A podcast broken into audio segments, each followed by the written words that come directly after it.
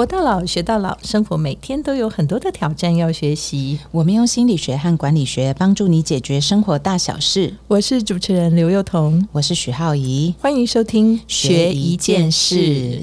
哇，今天这个非常的重要，嗯，要讨论的题目，嗯哼，叫做“学负责”。天哪，这个是粉丝就是留言说希望我们谈的。其实我就很好奇说。他是遇到不负责的人，对，还是觉得自己还可以再更负责？No，他遇到不负责的人，他觉得他现在的可能他的同事或者是他的嗯，可能是属下，嗯，可能给他带来很大的这种不负责的后遗症的困扰，对，所以他可能会想要叫我们来讲一下学负责，嗯。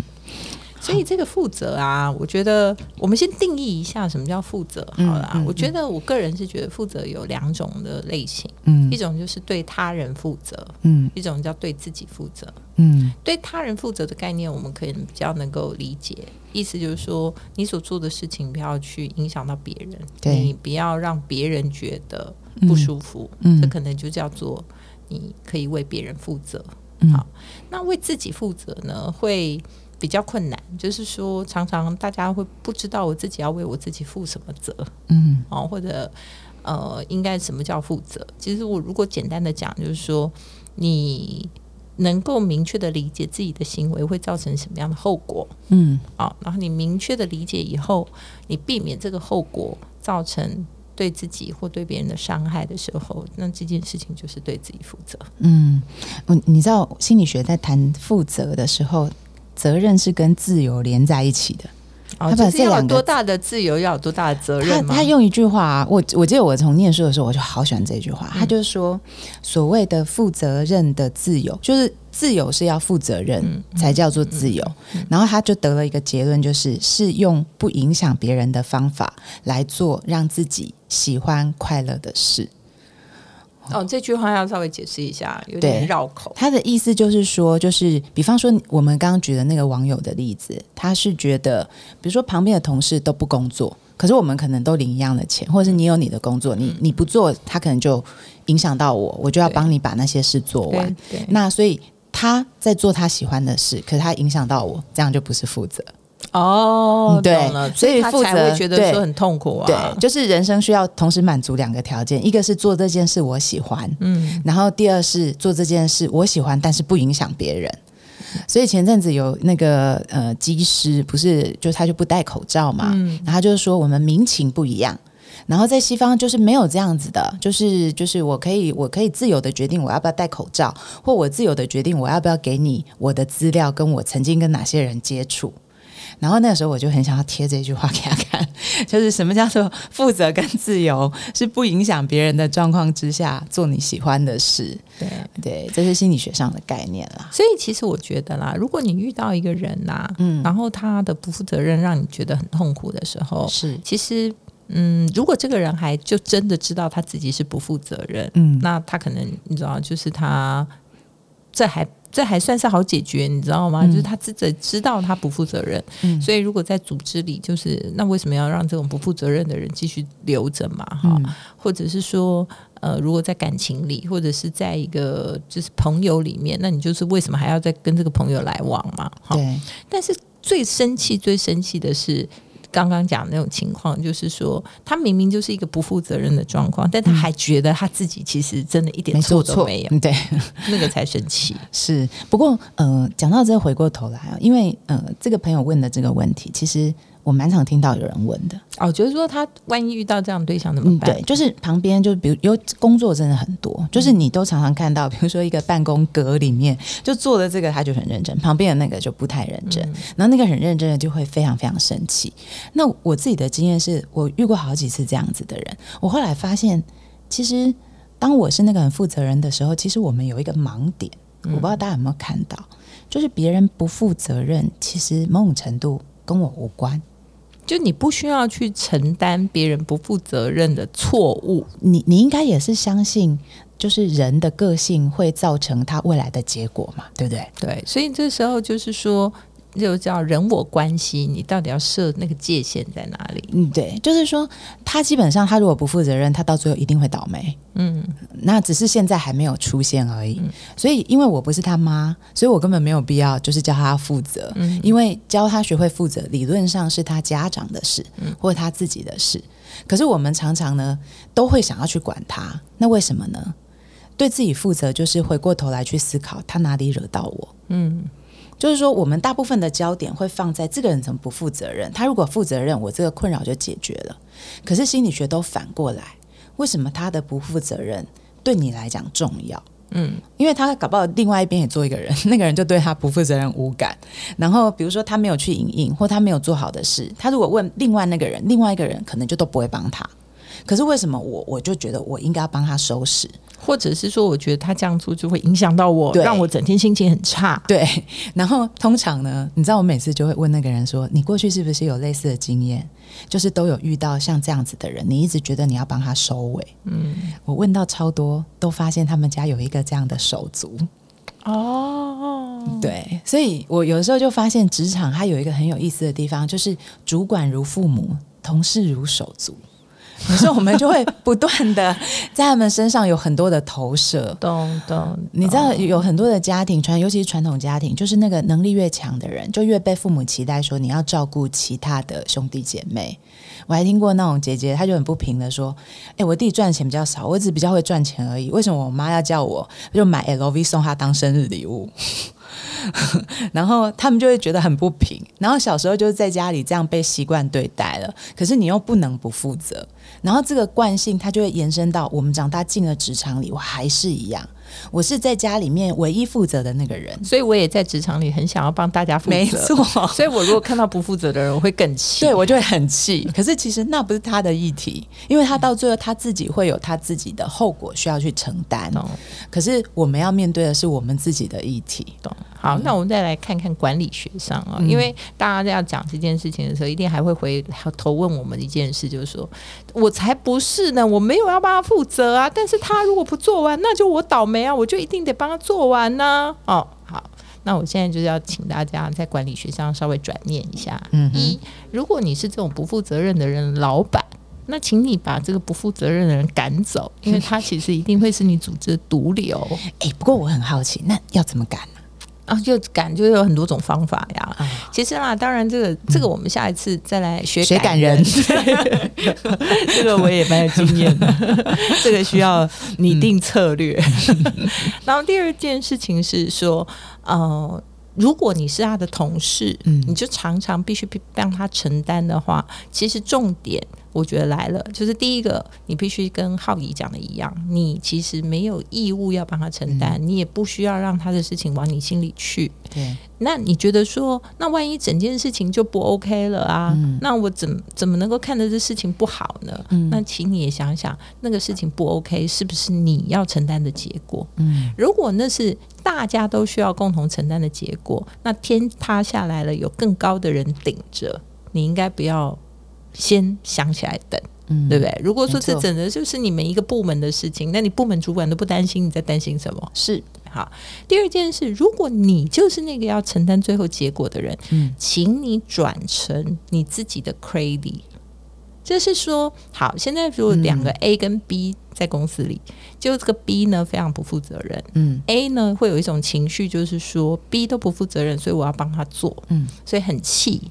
所以这件事情，如果他能够好好做好他的事，我就不会需要帮他做这些事。好，现在问题来了：A，你有没有需要承担这整件事情结果？如果不需要，那你杞人忧天了。对，就皇帝不急，你急死太监干嘛？好。二，如果你要承担这件事结果，或者你觉得这个结果如果好了，对你自己很有帮助，嗯，那你就勇于承担。但是你要积极被看见，没错，就是你要去争取，让人家知道说这就是你做的。嗯，你不需要去跟别人说他没做，但是你可以让别人知道这是你做的。嗯，而且你应该更大方的让别人知道。你做了，但是台湾的这个职场的生态常常是 A 跟 B 两个人，然后 A 在做，B 不做，那 A 呢又不好意思告诉别人说那是我做的，然后呢还希望 B 呢会去告诉别人说，哎，其实都是 A 帮我做的。我跟你讲，那个 A，你 你有毛病是？你是什么？被欺负的太过分的阿信吗？对，所以呢，就其实它是可以转的，因为如果没有。不好的同事怎么能够凸显你的好呢？没有能力差的人怎么能凸显你的能力强呢？这就是职场竞争的最后的结果嘛。所以你应该要非常感谢你周遭有这些愿意凸显你的本事的同事啊，不然你怎么会能够鹤立鸡群、一枝独秀呢？所以其实这才是你真正你你想想看，如果所有的球都长一样的话，嗯，那你怎么会被看到说你是特别的一颗球？就是因为所有的球都不努力，只有一颗很努力的球，所以那颗球才会跳得很高啊！所以你这个真的是职场的现实。所以，与其你去关注那个人他一直不负责任，不如你好好的关注你怎么样把事情做得更好，让别人呃看到你，然后甚至告让人家知道这就是你的 credit。嗯，好，所以这是第一个层次。是第二个层次，就是你有没有办法去把那个不负责任的人变得负责任？其实不负责任有几种，有可能吗？有可能，因为不负责任有几种可能性。第一个可能性就是说，他觉得他不做，反正有人会帮他做，对，所以他觉得他不晓得他不负责任的后果是什么。嗯，所以这时候。那个鞭子要出来，嗯，所以如果不是你有这个鞭子，那你就要看看是谁有这个鞭子，嗯，对。那如果有鞭子的人都不在意，其实你也不用在意了，对，又回到我刚刚的逻辑。所以你要去看鞭子在哪里，而且让他明确的能够感受得到，如果他不负责任，他会尝到什么样的后果。另外一个事情就是说，如果他负责任的话，你可以跟他一起分享什么样的成果？因为有的时候真的所有的事情就是要一起做。如果没有一起做的话，就不会有结果。嗯，那你就要去找出来，看看对方。到底他是在哪个地方少了那个动机？好，那大家就问我说：“我干嘛这么累？我领一样的薪水，我干嘛这么累？”那我就会常常安慰他，或者是真的这是事实啊，就会说：“你是啊，你们现在领一样的薪水，那你是永远都要跟他一样都在这个位置吗？”嗯，不会吧？嗯，你应该会期待你自己。既然你这么会负责任，这么很喜欢帮人家负责任，相信你应该是想要更有发展的人啊。那你现在就要学着，你以后不不部门有不负责任的同事的时候，你要怎么管理呀？嗯，你刚刚讲到，我觉得两个层次哦，一个心理学叫那个自然惩罚啦，嗯，就是妈妈不是很喜欢这样叫小孩说穿衣服穿衣服穿衣服，小孩就说我又不会冷，不穿不穿不穿，然后很多妈妈就会强迫小孩穿，有没有？那心理学家就讲说，你就不用强迫他穿，就基本上他感冒了，他自己就知道冷了该穿衣服。就自然惩罚，但很少人做得到。然后你刚刚讲那个要放手，对你刚刚讲那个，我我我其实感觉，我不知道你怎么看呢？但我觉得在职场上，大家常常有一个谬误，就是。觉得我是来交朋友的，对，就是我是来跟大家同一个家庭的，但是不是？其实职场是竞技场，好不好？是，它是一个竞争的环境，它绝对不是，只是说大家竞争要有风度，对，但是绝对不是一个说你来这边以交朋友为目的的，对，就是我常常看到很多人受伤的根本因子，其实在这儿，而且他还不是把人家当朋友，人家是把人家当知己，对，而且而且你知道，就是我不是。说职场上没有朋友的意思，而那个意思是说，你不能以这个为前提。就是我可能跟他相处了，比如说同事了十几年以后，我们很自然变成真正的朋友。可是不会有人一开始来的时候，他就以又不是参加社团。我为什么会讲这个？我就觉得我自己之前也常犯这个错。就是比如说你当主管，然后你就会觉得啊，我都是用。提携属下或者是什么，就我们都是朋友，你不要把我当老板。可是，在他们的眼里，你就是老板，你就是不可能变成朋友。这真的要花很多时间才能领悟哎。所以前提不对呀，你做出来的事情就长得不对。你你第一天进职场，你就。懂这个吗？当然也不是啊，所以现在才要开 podcast 讲给大家听。就是走了一段路以后，你就会发现，真的其实就是这样。对啊，就是你要了解，就是说，一个职场其实是个竞技场。每个人在这里，他其实都要需要展现自己。那不管你觉得这些竞争合理或不合理，但是它其实都是让你变得一个更好、让你能力更强大的一个方式。所以你要确实能够做该做的事，这叫做负责任。有的人说我很负责啊，我都有做事啊，嗯但是你是不是做该做的事？嗯，所以我现在常常听很多老板说，哦，我只会要求我的员工说，哦，标准很低耶，就是做他。那个就是把他自己的事情做好。嗯，我现在都提醒老板说，你千万不要讲这句话。什么叫做叫他把他自己的事情做好？他如果都只做他自己的事情，那你就完蛋了。嗯。为什么？因为现在没有什么叫自己的事情，他做的事情一定要跟他且合作的人有关系，组织的目标有关系，而不是他自己认为什么事情他喜欢做，他就做什么事情。嗯，所以我常常跟大家讲说，你如果要教一些新的帮手的话，判懂会报管，就是你要教他怎么样判断先后顺序，懂会报管，懂得。人家交办的事情是怎样做的？就是说，所以你要先跟他讲说：“哎，我待会会再问你一下，你现在仔细听哦。”好，然后呢，调调理式的是告诉他以后，接下来叫他跟你描述一下，嗯，你交办的事情是什么内容？最好再问问他说：“那你知道怎么做吗？”听听他到底可能会怎么进行。嗯，这叫懂。嗯，会就是会议前、会议中、会议后，到底你要叫他做什么？嗯报就是要记得报告，好，不要做，你知道吗？已经都做不到糟金嘎达 wiki 啊，然后回头看就是惨不忍睹，一切时间来不及，这样。嗯，管就是管。理自己私人跟公事上面的分际，嗯，也是某种程度不要把私人的情绪带到公事上。对，判懂汇报管这个事情，你是要教这些属下去做的，而他这所有的东西，比如说什么先后顺序啊。比如说，知道这些事情的内涵呐，这东西其实都是跟组织的目标跟或者是同事们有关。嗯，所以所谓的负责任是确实做。应该做的事，而不是做好他自己的事。嗯，那所谓的他自己，当然也是定义不明确啦。因为所谓的他自己，也应该要定义的，就是说跟组织方向有关，跟同事彼此协同合作有关。嗯，然后接下来尽力的去完成每项任务，这才是真正的负责任。嗯，那所以呢，层次上就是说，如果你真的遇到一个同事或合作伙伴，他就是不负责任。嗯，要么就是你不需要承担这整件事情的后果，那你就留给该承担的。人去烦恼，你不用先烦恼来等，好不好？你做好你自己自己的事，做确实的做好你的的一些事情。当然，现在还有一个观念叫做往上游管理，嗯，就是说，因为你的事情其实跟他有关，所以他没有负责任的做好，就会使得你受到影响。嗯，但是你为了确保你的成绩，你的确应该要向就是向上游管理，就是把他的事情某种程度的管理。但这个部分就是我刚刚讲的，你要技巧性的去。完成这件事情，找出他的鞭子跟他的胡萝卜在哪里，这是提升你自己的管理能力或者协调能力的一种方式。嗯，你不要只执着于说他不负责任，我气得要死。其实你气死了，他还是不负责任。嗯嗯。然后我觉得最后的概念就是说，其实对别人负责任的。嗯，某种程度就可以说他是个好人嘛。但是事实上，每一个人真正要对自己负责任的话，那才是真的。你知道，就是说，你就等于说，你还要有一个预先判别的能力，就是要判别说，我知道我的什什么样的行为应该会带来什么样的结果。嗯，如果有这样子的想法的话，就会比较容易。嗯，说哦，我我能够负起责任来。嗯嗯，所以呃，责任呢，结论是它是一个。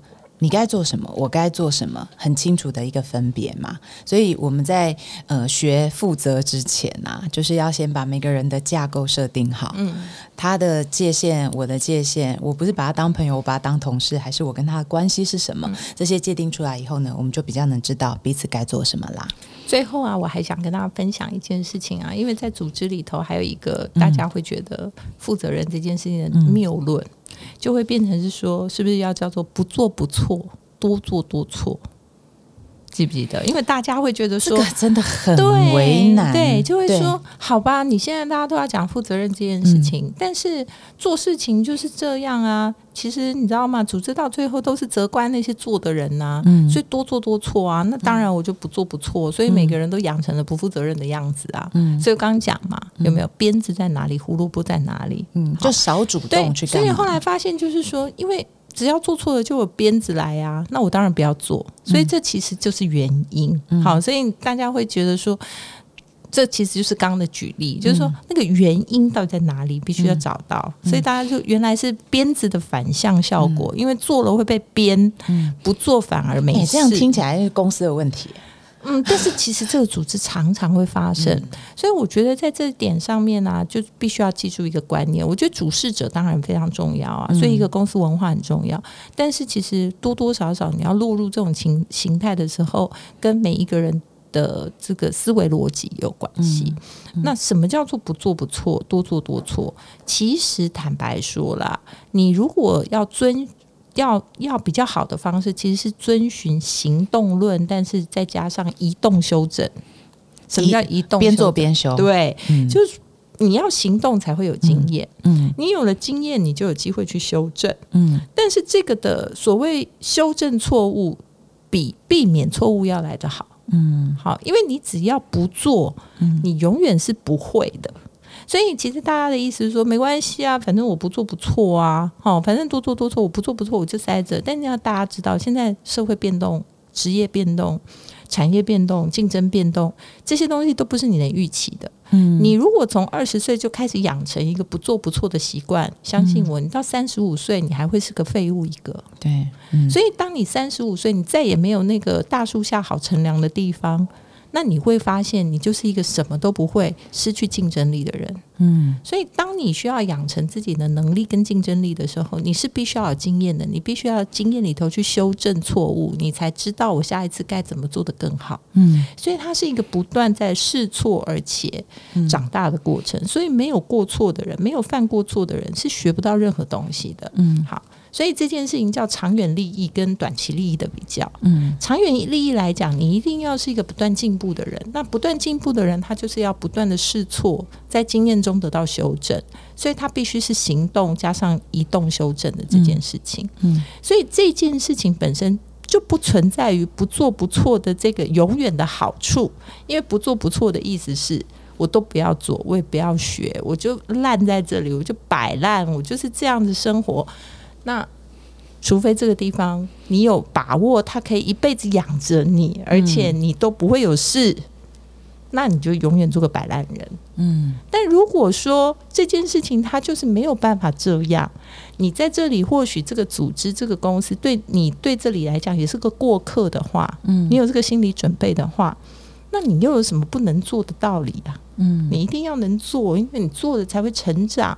你成长了，你觉得现在这个地方不好，你成长了，你就可以找寻更好的地方。嗯，所以其实应该说，我觉得相对来讲嘛，负责任的人，嗯，在时间。过去以后，他大部分都是能力比较强大的人，嗯，但不愿意负责任的人，短期上好像看起来他可以躲在那个不做不错的伞下，但他永远学不到东西，嗯，那在现在这个社会的竞争状况下是很危险的，是很容易就被淘汰的。嗯，你讲这个做错事啊，我一直觉得他其实有一个非常重要的哲学，就是说，比如说年轻人好了，就是年轻人如果怕做错，他会发生什么事？就是。基本上我学不到东西嘛，而且呢，其实年轻，大家要想啊，就是做错事什么时候最能被原谅？就你年纪还小的时候。如果年纪很大，像我们现在做错事，应该不太会有人原谅我。还是要 了，还是要。因为我的意思是说，成长是永远的，是对对。可是有一些，就是比如说，像很多人，因为我们智商就常常遇到有一些人，他就怕做错事情，他就不敢做事嘛。那可是。我一直觉得，像我就很容易闯祸，就你叫我不做错事都蛮难的。好，然后我我一直有一个想法，就是说，我觉得，呃，人不要怕做错事，是下次做错事以后，你能不能收拾？其实那才是负责任的另外第二点啊，因为第一点当然就是刚刚讲说，确实要做那些你应该要做的事，嗯，那是一种负责任的态度，就是把你要做的事做好嘛，嗯，对。但是我觉得有另外一个。更负责任的态度叫做：如果你做不好，嗯，那你会勇于承认错误，而且你会去修正它，这才是另外一个负责任的更高的表现。嗯，所以这才会去搭配我刚刚讲的行动论加移动修正论，就是说我行动了，我去做，我会尽力把它做好，这是我对这件事情负责任的表现。嗯，但是我在这个行动的过程当中，我一定会学到经验，而也一定会在这里头可能尝试到挫败。嗯，但我会愿意去修正它，我会避免下一次的错误产生。嗯，所以我会不断的变强大，所以勇于承担，而且去改变错误，这也是另外一个更高阶的。这个所谓的负责任的表现，所以我们刚刚讲说，对别人的负责任，当然可能就是我避免别人受到伤害，嗯，但是对自己的负责任，我会认为说，你要有那个所谓的行动加上移动修正。这件事情才是真的对自己负责任的表现，对，而不是叫做不做不错。因为你不做不错，就表示你对自己不负责任，你根本不想学，你就不会成长啦。基本上就会在那边。可是我觉得有一个很困难的地方，就是说，大部分的人都会，呃，你看我们年轻的时候如果犯错，其实大部分的人他我就会远离那些人了，嗯，因为我没有办法去面对，嗯，然后是直到有一天你才突然发现，好像自己有一点力量可以去处理，比如说我闯过的祸。那这中间这个过程有什么给大家建议的吗？因为勇敢这件事情本身不容易。其实我觉得那个没有什么，那就是人生的一个过程。所以其实当下能不能处理，我觉得并不是你要有没有要去做的最大的理由。有的有的状况是说，你的确如果你做了，你也发生错误了，但是你承担不了了，你逃避了，嗯，他的确也是一个不负责任的表现，是没错的啊。对，但是人生总是有不负责任的表现。对，就是说你没有办法去要求说，我今天在每一个当下，我都是表现的最好的人。嗯，所以这个东西就没有办法，因为它随着你的人生的阅历、经验、嗯，心心机，就是那个心境、心境，还有你就是叫做呃心智力量，好内在力量的这种增长。所以我说，我在我的书里头也有写啊。我说我三十几岁的时候根本就是个混蛋啊！但是我现在就奉劝很多被混蛋伤害的同事们说，或者是小朋友们说，如果你现在被你的老板伤害，没关系，他五十岁的时候会写一本书忏悔他自己。所以我觉得这个是的确没办法的，就是说你的过程当中，你一定会做错一些事，甚至你不知不觉。对，但是这就是我。为什么一直要讲说这个东西是双向的？嗯，你的负责任一定是去去做你确实该做的事情，尽力完成你每项任务。然后你对别人的负责任就是不要伤害到别人。嗯，但对自己的负责任就是你要行动，然后再移动修正。嗯，但是重点是这个彼此的互相搭配，就像牙齿跟舌头一样，它永远会有咬到的时候。嗯，那咬到的时候怎么办？那你就不吃饭了吗？嗯，你就不讲话了吗？嗯，不可能，你还是要继续吃饭，继续讲话。所以，只是他咬到的机会可能会越来越少，嗯，或者是说。它咬到的时候，你知道后续的处理会是什么？嗯，所以我觉得，或者你比较不怕痛，对，所以或许这是就是人生成长的一部分啊。所以学会一个面对跟学会成为一个负责任的人，本来就是一个人生强大的课题呀。嗯，听你这样讲，我就突然有点释怀了。回到这个网友的问题哦，你就会突然觉得哇，如果我旁边这个人怎么样，他都没有办法负责任的话，那搞不好就是他人生目前的状态就是在这里啊。所以你也不要跟他一般计较，反而是说。务实上面来讲，你如果能够让别人知道都是你做的，嗯，或者如果这整件事根本就跟你无关的话，嗯或许你就让该担心的人去担心。我觉得这或许是一个相对比较轻松的方法。嗯哼，好，希望大家都有一个负责任的人生。每周一晚上八点，欢迎大家在 Sound on Spotify、KKBox 等各大 Podcast 平台收听我们的节目，也欢迎大家在 Facebook、Instagram 追踪学一件事。如果你有任何想要我们谈论的议题，也可以留言哦。我们下次。再见，拜拜。